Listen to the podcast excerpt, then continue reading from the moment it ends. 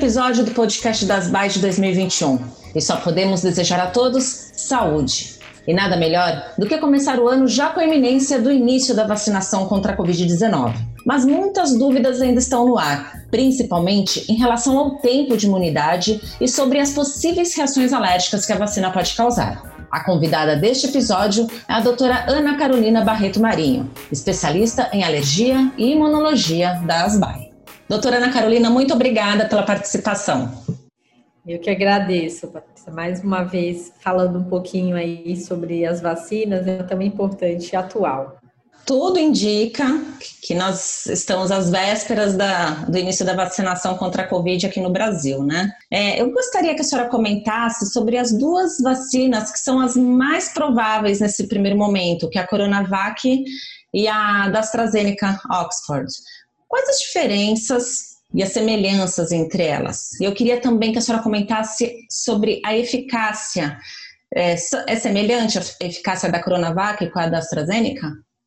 eu tenho falado sempre, né, que em relação às vacinas, todas têm, contra a Covid, todas têm o mesmo objetivo, né, que a gente consiga ter, produzir anticorpos protetores e induzir células do sistema imunológico para nos proteger aí contra essa doença. Então, todas têm um objetivo, mas a tecnologia, a maneira como elas são produzidas é diferente. É, os estudos conduzidos também foram diferentes e, com populações também um pouco diferentes, e isso vai levar a algumas ter um pouco mais de eficácia do que as outras, e às vezes um perfil de segurança também um pouquinho diferente. Uhum. É, essas duas vacinas especificamente, né, e aí falando um pouquinho da Coronavac, estão em vias de, de avaliação, de aprovação, estão em fase de avaliação pela Anvisa para serem é, possivelmente aprovadas. A Coronavac é uma vacina inativada, é, é uma vacina que ela tem o objetivo, né, que a gente produz anticorpos protetores contra a espícula, né, a, proteína spike do coronavírus, ali que, cobre o coronavírus. E, e, é uma vacina que é, vai ser produzida no Brasil. Então, inicialmente a gente recebeu doses de vacinas que vieram é, da China, que é o, o, produtor inicial, mas isso foi transferido essa tecnologia para o Instituto Butantan. Então, a ideia é que o Instituto consiga produzir, então, e a gente tenha produção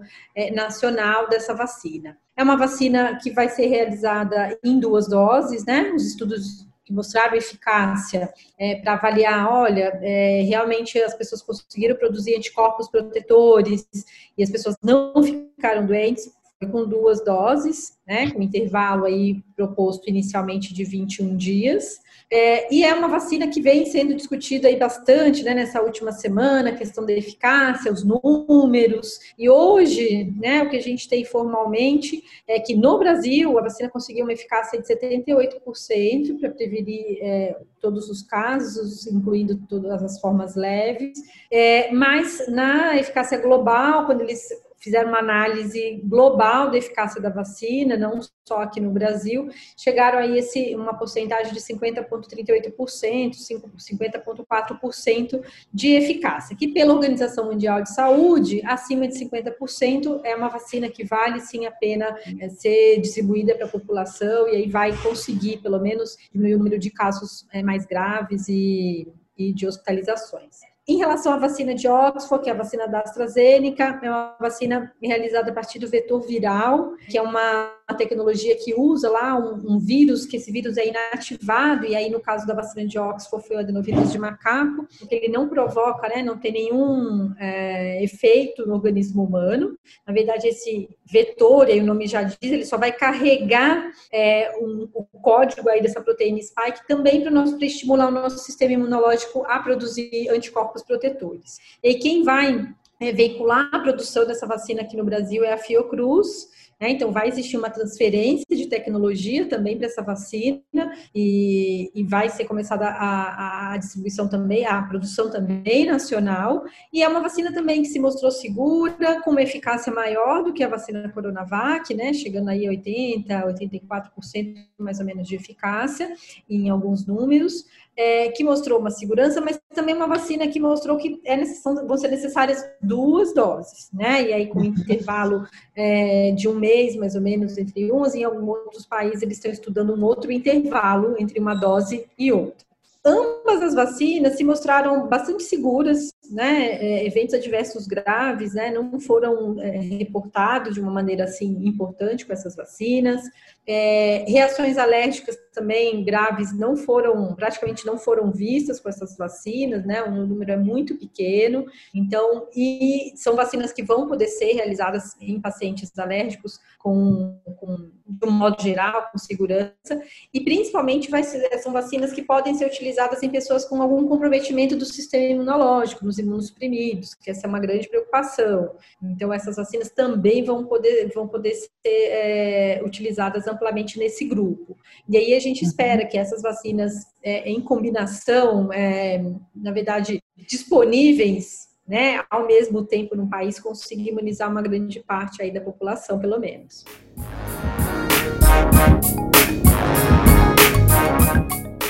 Doutora, é, a imunização ela só fica completa depois da segunda dose? Ou na primeira dose já é possível a pessoa ter alguma segurança? Em relação às vacinas da Covid, o que a gente tem dos estudos, pelo menos com essas duas vacinas, é que a proteção realmente foi conferida com as duas doses. Hum. É, agora, claro, isso vai depender da idade do indivíduo, da condição. A gente já vai ter uma eficácia na primeira dose, sem dúvida uhum. nenhuma, já tem uma porcentagem de indivíduos que, que conseguiram produzir anticorpos protetores nessa primeira dose. É, mas, de acordo com o que os estudos mostraram, para que a gente consiga manter esses anticorpos protetores e manter essas células de memória aí contra é, o SARS-CoV-2 é, ativos, a gente precisa dessa segunda dose, que é a dose de reforço, que a gente fala que é para lembrar o nosso sistema imunológico uhum. daquele reforço para que ele continue produzindo os anticorpos de defesa, que é o que a gente quer, e continue estimulando as células do sistema imunológico. Então, nesse primeiro momento, as duas doses são as doses né, preconizadas e é o que, que vai ser eficaz. Doutora, caso na primeira dose a pessoa receba a Coronavac, e quando chegar a época da segunda dose, vamos supor que esteja em falta a Coronavac e só tenha disponível a da AstraZeneca. É possível misturar né, as duas vacinas, já que elas são feitas com tecnologias distintas? É, e quando a gente fala de é, misturar né, vacinas diferentes, de fabricantes diferentes, a gente está falando de intercambiabilidade de vacinas. Uhum. No primeiro momento, a intercambiabilidade ela não é recomendada, porque os estudos de eficácia foram feitos com aquele fabricante, com aquelas duas é, doses ou, ou outras doses daquela vacina.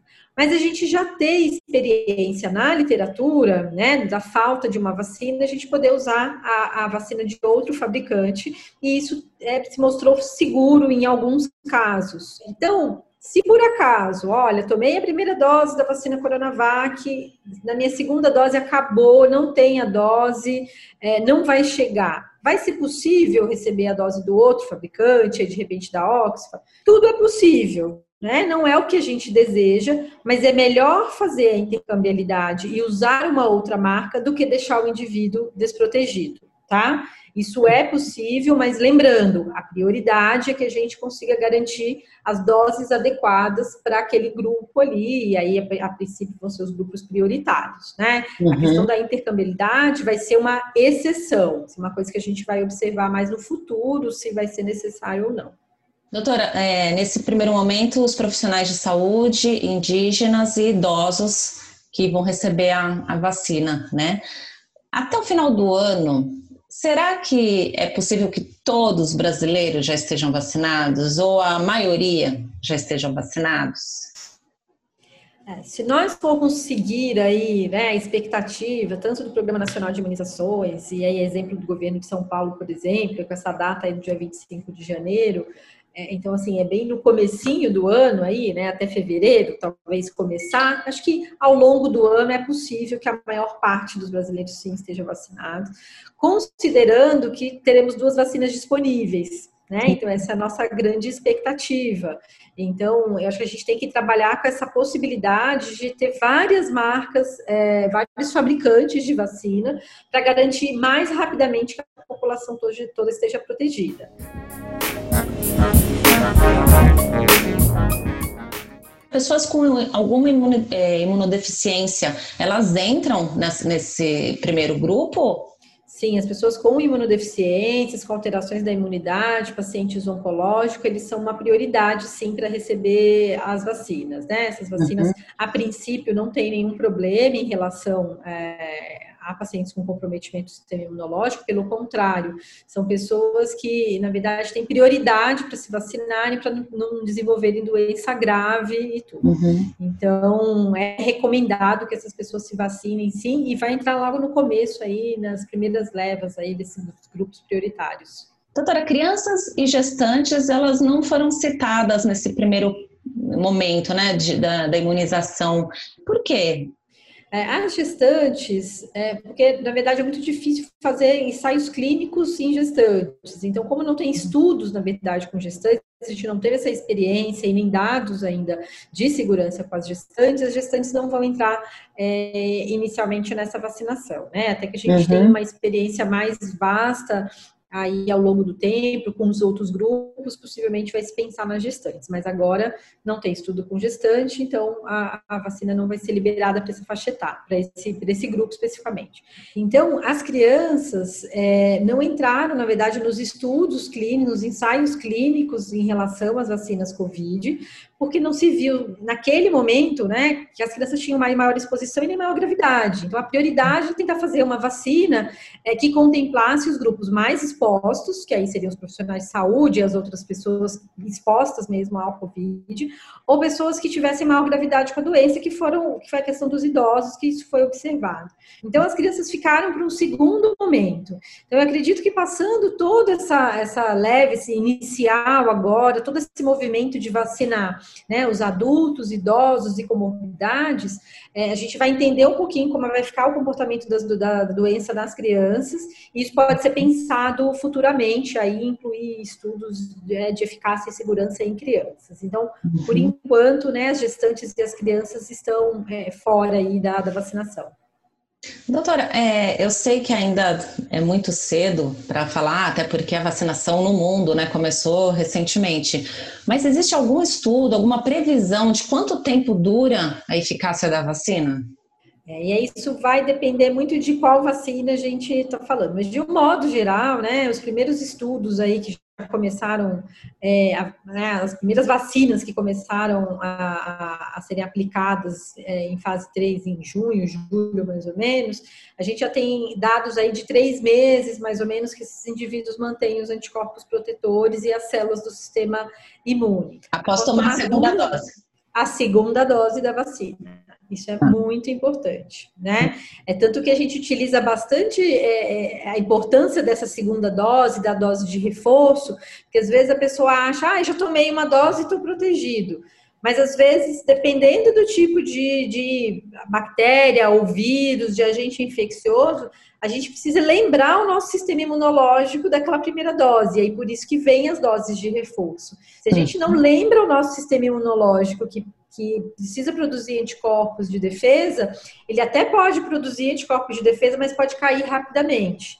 Então, considerando né, a segunda dose é, das vacinas, a gente tem estudos aí mostrando que essas pessoas continuaram mantendo anticorpos protetores até três meses, mais ou menos. Uhum. E o que uhum. vai ser mais importante para avaliar essa eficácia é justamente quando a gente começar a ver a curva né, do número de casos reduzir aí realmente a gente vai ter essa resposta aí de eficácia de uma maneira muito mais robusta, né? É quando a gente aplica isso para a saúde pública.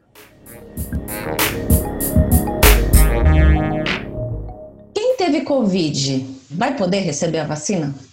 Vai, vai poder receber, mesmo porque não vai ser possível a gente fazer uma triagem aí numa uma população, uma vacinação em massa. Né? Até vai ter uma ficha que a pessoa vai ter que preencher tudo direitinho, com os dados, com mais detalhes, vai ser uma campanha um pouquinho diferente do que as campanhas que a gente tem habitualmente, né? Uhum. Campanha para influenza, por exemplo, é, mas não vai ser uma, uma, uma, contraindicação ou uma limitação, mesmo porque nem todas as pessoas vão ter essa comprovação que tiveram não a doença. E uhum. mesmo quem teve a doença, a gente também não sabe se essas pessoas estão protegidas ainda ao longo do tempo. Né? Então, uhum. a vacinação vai ser, vai ser oferecida e indicada para todos. Doutora, tivemos pouquíssimos casos, se eu não me engano, foram dois casos, três no máximo, de reação alérgica à vacina. Se eu não me engano, foi da Oxford. No caso de paciente alérgico, eh, tem, tem alguma contraindicação? Como que um paciente alérgico deve proceder no momento da vacinação? É, é muito, é, chamou bastante atenção esses casos, e ocorreram, na verdade, é, casos com a vacina da Pfizer, de anafilaxia, e, e de Oxford também, algumas sessões primeiramente, é muito raro reação alérgica à vacina, especialmente as reações graves, né? Uhum. É, pacientes alérgicos, de um modo geral, podem ter rinite, dermatite de contato alérgico e várias doenças que não são contraindicação à vacinação e não precisa nenhuma, de nenhuma precaução adicional.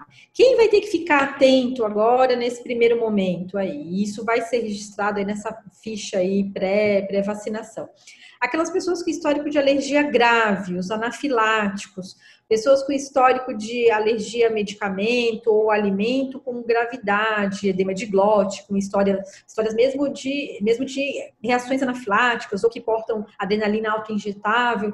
Essas pessoas vão ser triadas, na verdade, para receberem a vacina. E aí, naquele momento, né, vai ser julgado ali se a pessoa não, mesmo sendo alérgica, mas se a, a alergia que aquela pessoa tiver não tiver nenhuma relação com os componentes da vacina, aquela pessoa vai uhum. poder ser vacinada, sim, tá? Sem uhum. contraindicação. Que a gente vai ter um pouquinho mais de cuidado e com medida de precaução é que esse indivíduo que seja é, extremamente alérgico, ele vai ficar um tempo de observação 15 a 30 minutos aí na unidade de saúde. Essa vai ser a recomendação é, principal para os pacientes alérgicos mais graves ou alguém que sabidamente tem alguma alergia ao componente da vacina, né? E aí, uhum. enfim, a gente vai avaliar cada, cada caso. Doutora, existe alguma doença que impeça a vacinação contra a Covid? A princípio, nenhuma doença impede a vacinação contra a Covid, né? É, então, de um modo geral, todas as comorbidades, pessoas com doenças cardíacas, pulmonares, os imunossuprimidos, em tratamento oncológico, todas as pessoas poderão receber a vacina. É, o que vai ser levado em consideração é, é, exatamente é, é, o momento da doença, né? Então, a pessoa está com uma febre no dia da vacina, ela não vai tomar vacina com febre naquele dia. Então, a gente uhum. vai adiar um pouquinho a vacinação. Mas se é uma doença crônica que está estável, essas pessoas vão receber a vacina sem nenhum problema, sem nenhuma contraindicação. Doutora, depois da vacina, pode dispensar máscara? Ou ainda é importante usar a máscara e os cuidados de prevenção? Nem pensar em dispensar a máscara, a gente ainda não vai ter dados tão rapidamente assim para saber quão é, protetora é a vacina, né? Então, mesmo quem depois que tomar a vacina, mesmo quem já teve Covid, vai ser mais ou menos a mesma orientação. A gente vai ter um tempo aí ainda de medidas, né? Reforçando a higiene das mãos, o uso da máscara, possivelmente um bom grau de distanciamento social. Então, lembrar que essas medidas vão ficar com a gente ainda bastante tempo. E à medida que nós formos observar, né, números caindo aí em relação dos casos, de menor, menos números graves, menos mortalidade, aí sim a gente vai conseguir entender um pouquinho como vai ser essa retomada ou essa, esse retorno aos hábitos anteriores. Mas é, eu, eu costumo dizer bastante, né, que o hábito de lavar as mãos, eu espero que fique, né, que seja com certeza uma coisa que veio para ficar de uma vez por todas, assim, e talvez a gente continue usando máscara por muito tempo e permanentemente em algumas áreas, possivelmente, de repente em serviços de saúde. Uhum. Então, né, vamos com muita cautela aí, mesmo sendo vacinados, a gente vai esperar um pouquinho para avaliar a repercussão dessa vacinação aí nas nossas vidas. Doutora, alguma mensagem para quem está ouvindo a gente agora? É, a vacinação é super importante, não tenho medo, tudo está sendo feito com bastante ética, com bastante cuidado, com muito é, é, empenho. Né? Existe uma força-tarefa, na verdade, é, de uma equipe de pesquisadores, de desenvolvedores é, de produtos e tecnologia e dos órgãos de vigilância, é, dos órgãos regulatórios. Então, tudo isso está sendo feito em conjunto para que realmente a vacina seja chegue à população de uma maneira né, que seja eficaz e com segurança. Então, quando essa vacina chegar e estiver disponível, não tenho medo, né? A gente tem que se vacinar. Essa vai ser, é, na verdade, é, a medida mais importante para que a gente consiga retomar aí, minimamente a nossa rotina e a nossa vida. Doutora, quero agradecer muito a sua participação, os esclarecimentos que são super importantes nesse momento, porque a gente sabe que fake news tem muita repercussão, né? Às vezes tem mais repercussão do que a notícia verdadeira, a notícia séria. Então, eu quero agradecer a oportunidade de conversar com a senhora. Imagina, eu que agradeço a oportunidade de a gente conseguir esclarecer isso e disseminar, na verdade, qual é a, a informação correta. Portanto, se você faz parte dessa primeira fase de vacinação, não deixe de se vacinar. O assunto é muito sério e as vacinas já combateram e ainda combatem doenças muito graves como a Covid. Não dê ouvidos a fake news. Informe-se por canais legítimos, de credibilidade. Neste primeiro programa do ano, desejamos a todos vocês muita saúde.